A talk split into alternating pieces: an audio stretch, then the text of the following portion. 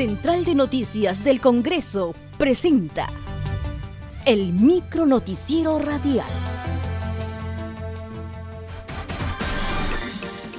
¿Cómo están? Les saludan y Suceda. Hoy es primero de mayo y esas son las principales noticias del Congreso de la República.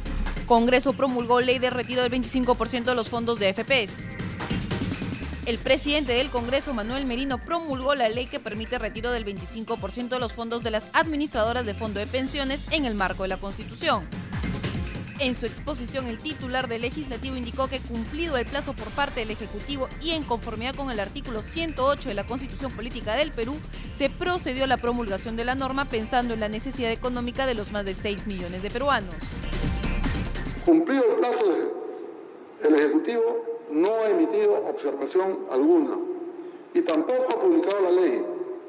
Por ello, de conformidad al artículo 108 de la Constitución Política, este nuevo Congreso de la República va a proceder a la promulgación de la norma.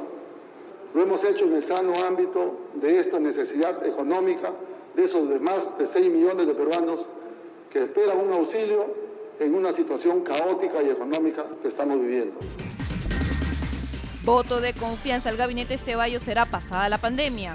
Respecto al voto de confianza de la representación nacional al gabinete ministerial, el presidente del Congreso, Merino de Lama, sostuvo que se está evaluando realizar un pleno presencial, el cual sería entre el 10 y 15 de mayo.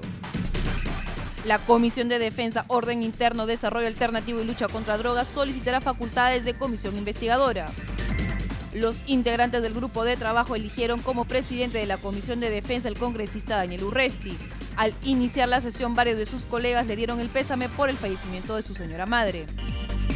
En su discurso inaugural, el presidente de la comisión anunció que se debe dar un marco legal adecuado a la policía para combatir a la delincuencia, como también reponerles la facultad investigadora como lo tenían hace 15 años atrás.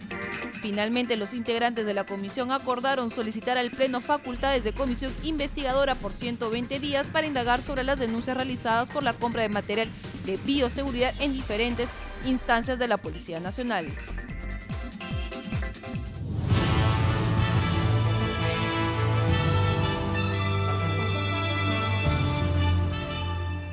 Hasta aquí, el micro noticiero radial de la Central de Noticias del Congreso. Una producción de la Oficina de Comunicaciones. Visita nuestras redes sociales y página web www.congreso.gov.pe.